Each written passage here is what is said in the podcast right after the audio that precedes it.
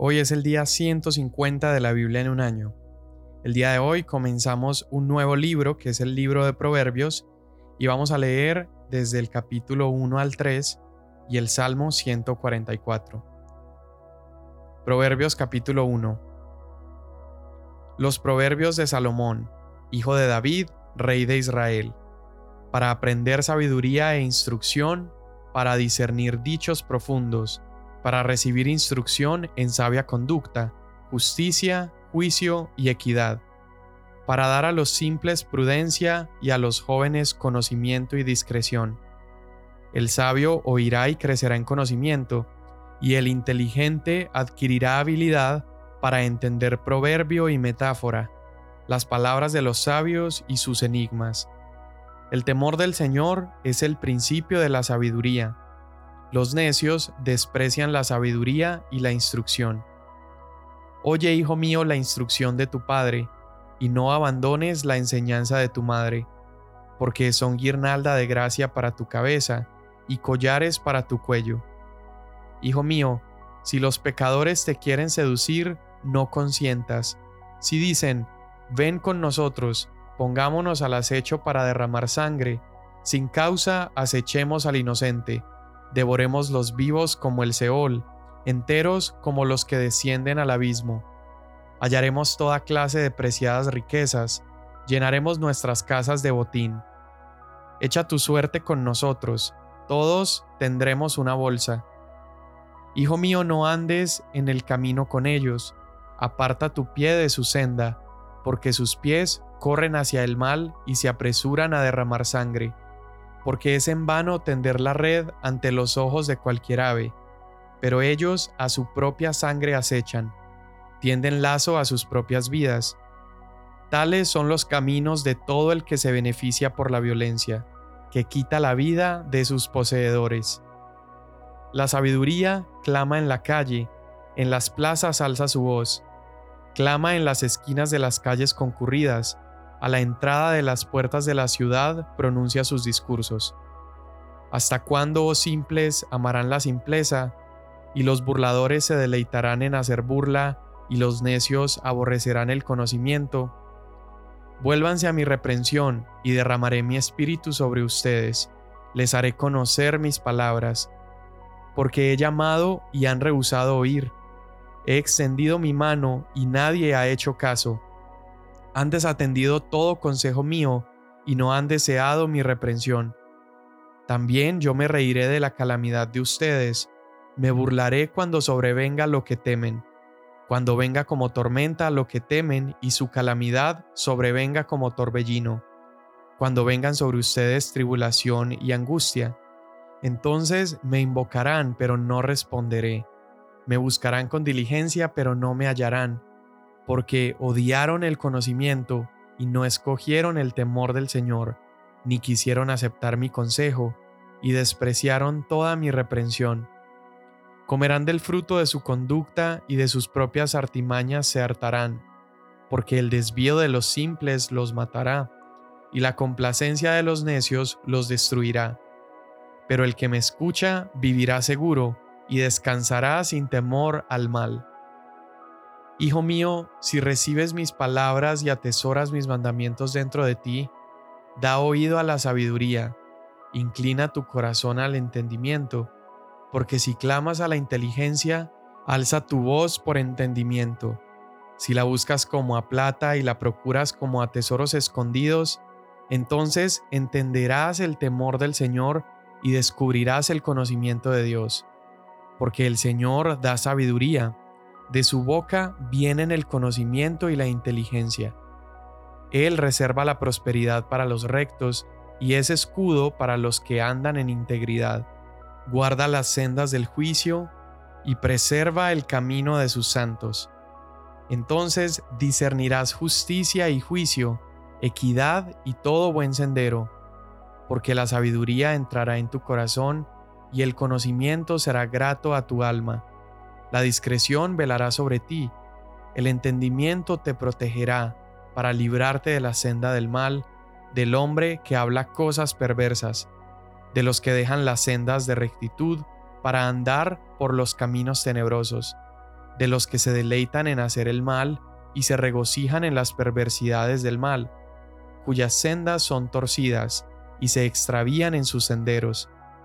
La discreción te librará de la mujer extraña, de la desconocida que lisonjea con sus palabras, la cual deja al compañero de su juventud y olvida el pacto de su Dios, porque su casa se inclina hacia la muerte y sus senderos hacia los muertos. Todos los que van a ella no vuelven, ni alcanzan las sendas de la vida. Por tanto, andarás en el camino de los buenos y guardarás las sendas de los justos, porque los rectos morarán en la tierra, y los íntegros permanecerán en ella. Pero los impíos serán cortados de la tierra, y los malvados serán desarraigados de ella. Hijo mío, no te olvides de mi enseñanza, y tu corazón guarde mis mandamientos, porque largura de días y años de vida y paz te añadirán. La misericordia y la verdad nunca se aparten de ti. Átalas a tu cuello, escríbelas en la tabla de tu corazón. Así hallarás favor y buena estimación ante los ojos de Dios y de los hombres. Confía en el Señor con todo tu corazón y no te apoyes en tu propio entendimiento. Reconócelo en todos tus caminos y Él enderezará tus sendas. No seas sabio a tus propios ojos, teme al Señor y apártate del mal. Será medicina para tu cuerpo y alivio para tus huesos. Honra al Señor con tus bienes y con las primicias de todos tus frutos. Entonces tus graneros se llenarán con abundancia y tus lagares rebosarán de vino nuevo. Hijo mío, no rechaces la disciplina del Señor, ni aborrezcas su reprensión, porque el Señor ama a quien reprende, como un padre al hijo en quien se deleita. Bienaventurado el hombre que haya sabiduría y el hombre que adquiere entendimiento, porque su ganancia es mejor que la ganancia de la plata y sus utilidades mejor que el oro fino es más preciosa que las joyas, y nada de lo que deseas se compara con ella. Larga vida hay en su mano derecha, y en su mano izquierda riquezas y honra. Sus caminos son caminos agradables, y todas sus sendas paz. Es árbol de vida para los que echan mano de ella, y felices son los que la abrazan. Con sabiduría fundó el Señor la tierra, con inteligencia estableció los cielos. Con su conocimiento los abismos fueron divididos y los cielos destilan rocío. Hijo mío, no se aparten estas cosas de tus ojos. Guarda la prudencia y la discreción, y serán vida para tu alma y adorno para tu cuello. Entonces andarás con seguridad por tu camino, y tu pie no tropezará. Cuando te acuestes no tendrás temor. Sí, te acostarás y será dulce tu sueño no temerás el pavor repentino, ni el ataque de los impíos cuando venga, porque el Señor será tu confianza y guardará tu pie de ser apresado. No niegues el bien a quien se le debe, cuando esté a tu mano el hacerlo. No digas a tu prójimo, ve y vuelve, y mañana te lo daré, cuando lo tienes contigo. No trames el mal contra tu prójimo, mientras habites seguro a tu lado. No pelees con nadie sin motivo, si no te ha hecho daño. No envidies al hombre violento y no escojas ninguno de sus caminos, porque el hombre perverso es abominación para el Señor, pero Él es amigo íntimo de los rectos. La maldición del Señor está sobre la casa del impío, pero Él bendice la morada del justo. Ciertamente Él se burla de los burladores, pero da gracia a los afligidos. El sabio heredará honra, pero los necios hacen resaltar su deshonra. Salmo 144 Bendito sea el Señor, mi roca, que adiestra mis manos para la guerra y mis dedos para la batalla. Misericordia mía y fortaleza mía, mi baluarte y mi libertador, escudo mío en quien me he refugiado, el que sujeta a mi pueblo debajo de mí. Oh Señor, ¿qué es el hombre para que tú lo tengas en cuenta? ¿O el Hijo del hombre para que pienses en él? El hombre es semejante a un soplo, sus días son como una sombra que pasa. Oh Señor, inclina tus cielos y desciende, toca los montes para que humeen. Despide relámpagos y dispérsalos. Lanza tus flechas y confúndelos. Extiende tu mano desde lo alto. Rescátame y líbrame de las muchas aguas, de la mano de extranjeros, cuya boca habla falsedad y cuya diestra es diestra de mentira. Oh Dios, un cántico nuevo te cantaré, con arpa de diez cuerdas cantaré alabanzas a ti, el que da la victoria a los reyes, el que rescata a David, su siervo, de la espada maligna. Rescátame y líbrame de la mano de extranjeros, cuya boca habla falsedad y cuya diestra es diestra de mentira. Sean nuestros hijos en su juventud como plantíos florecientes, y nuestras hijas como columnas de esquinas labradas como las de un palacio. Estén llenos nuestros graneros, suministrando toda clase de sustento, y nuestros rebaños produzcan miles y diez miles en nuestros campos. Esté cargado nuestro ganado, sin fracasos y sin pérdida, y no haya gritos de alarma en nuestras calles.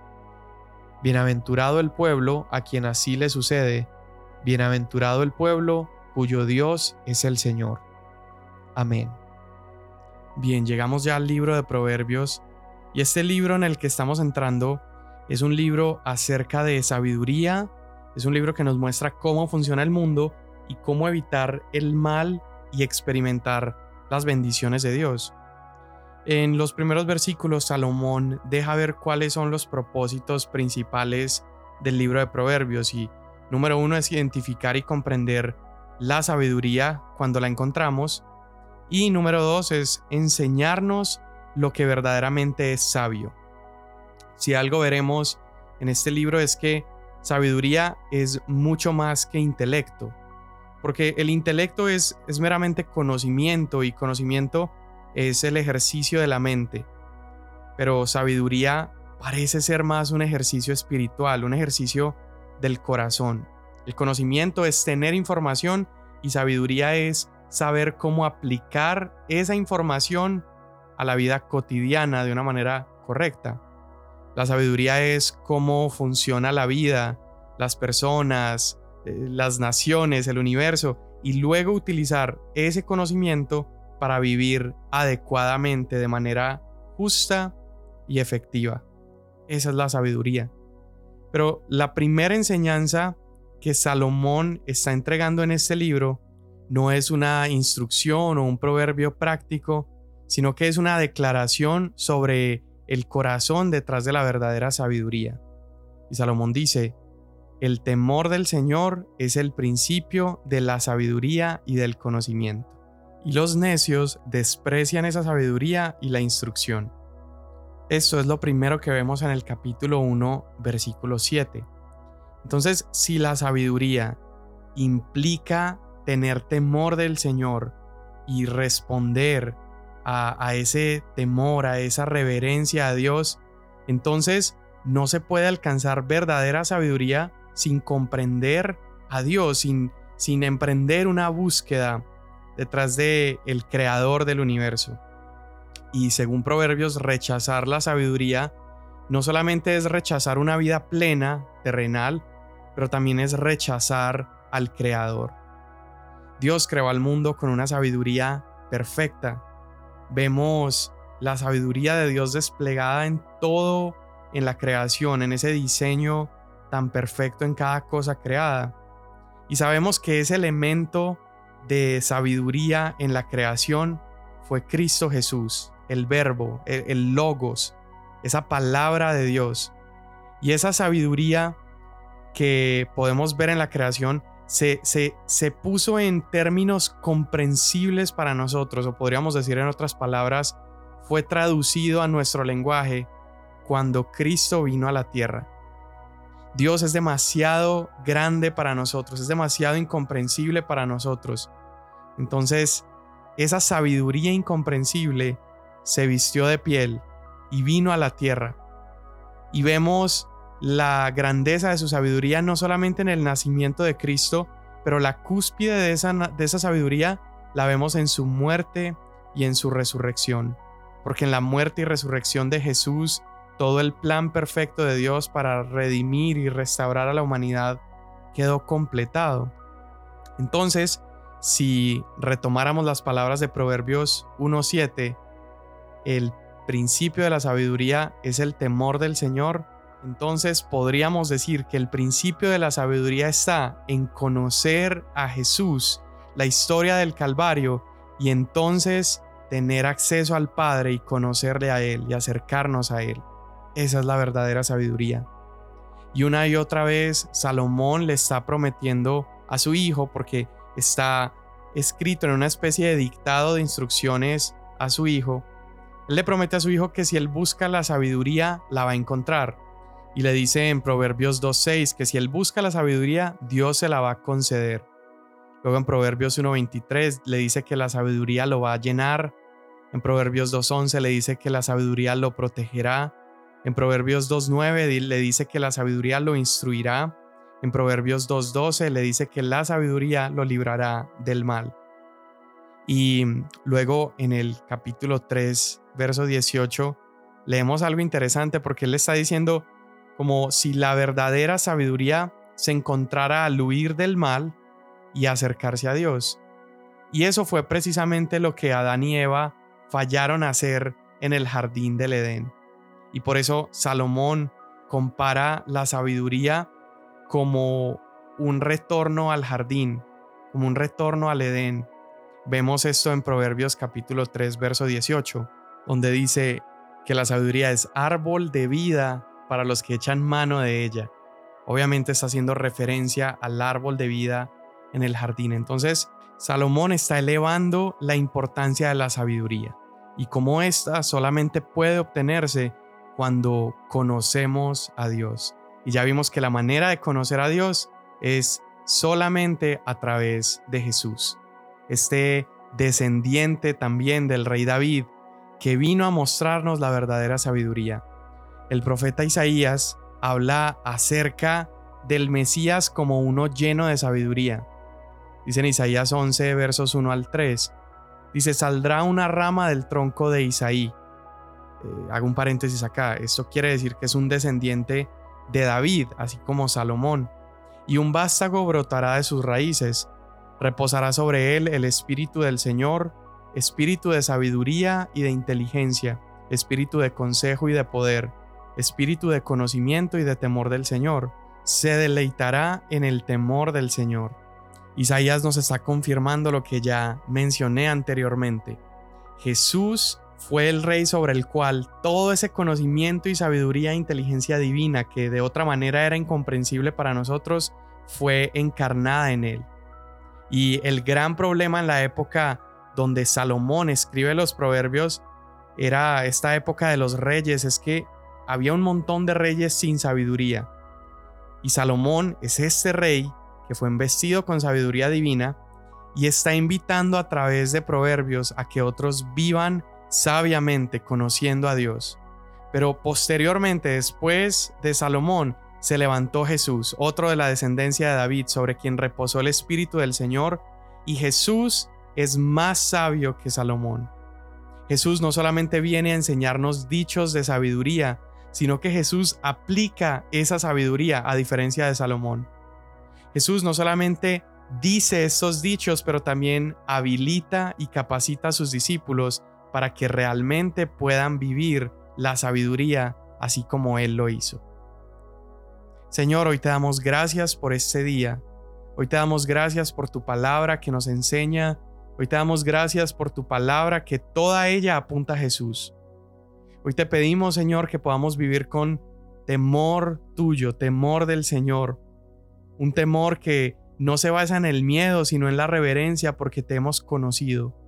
Y al conocerte a ti comprendemos lo pequeño que somos y lo grande que tú eres. Hoy te pedimos, Padre, que nos des sabiduría al conocerte, que nos des la, el entendimiento, Señor, para caminar en el día a día aplicando el conocimiento de la palabra de Dios sabiamente para vivir una vida llena de ti, una vida que te agrade y una vida que permita que otros te conozcan a ti por medio de nuestras acciones, de nuestros dichos, de nuestros hábitos. damos gracias por Jesús, porque Él hizo posible que comprendiéramos tu infinita sabiduría. Y gracias por la cruz que nos permitió accesar a esa sabiduría. Gracias, Padre, en el nombre de Jesús. Amén. Mañana nos vemos.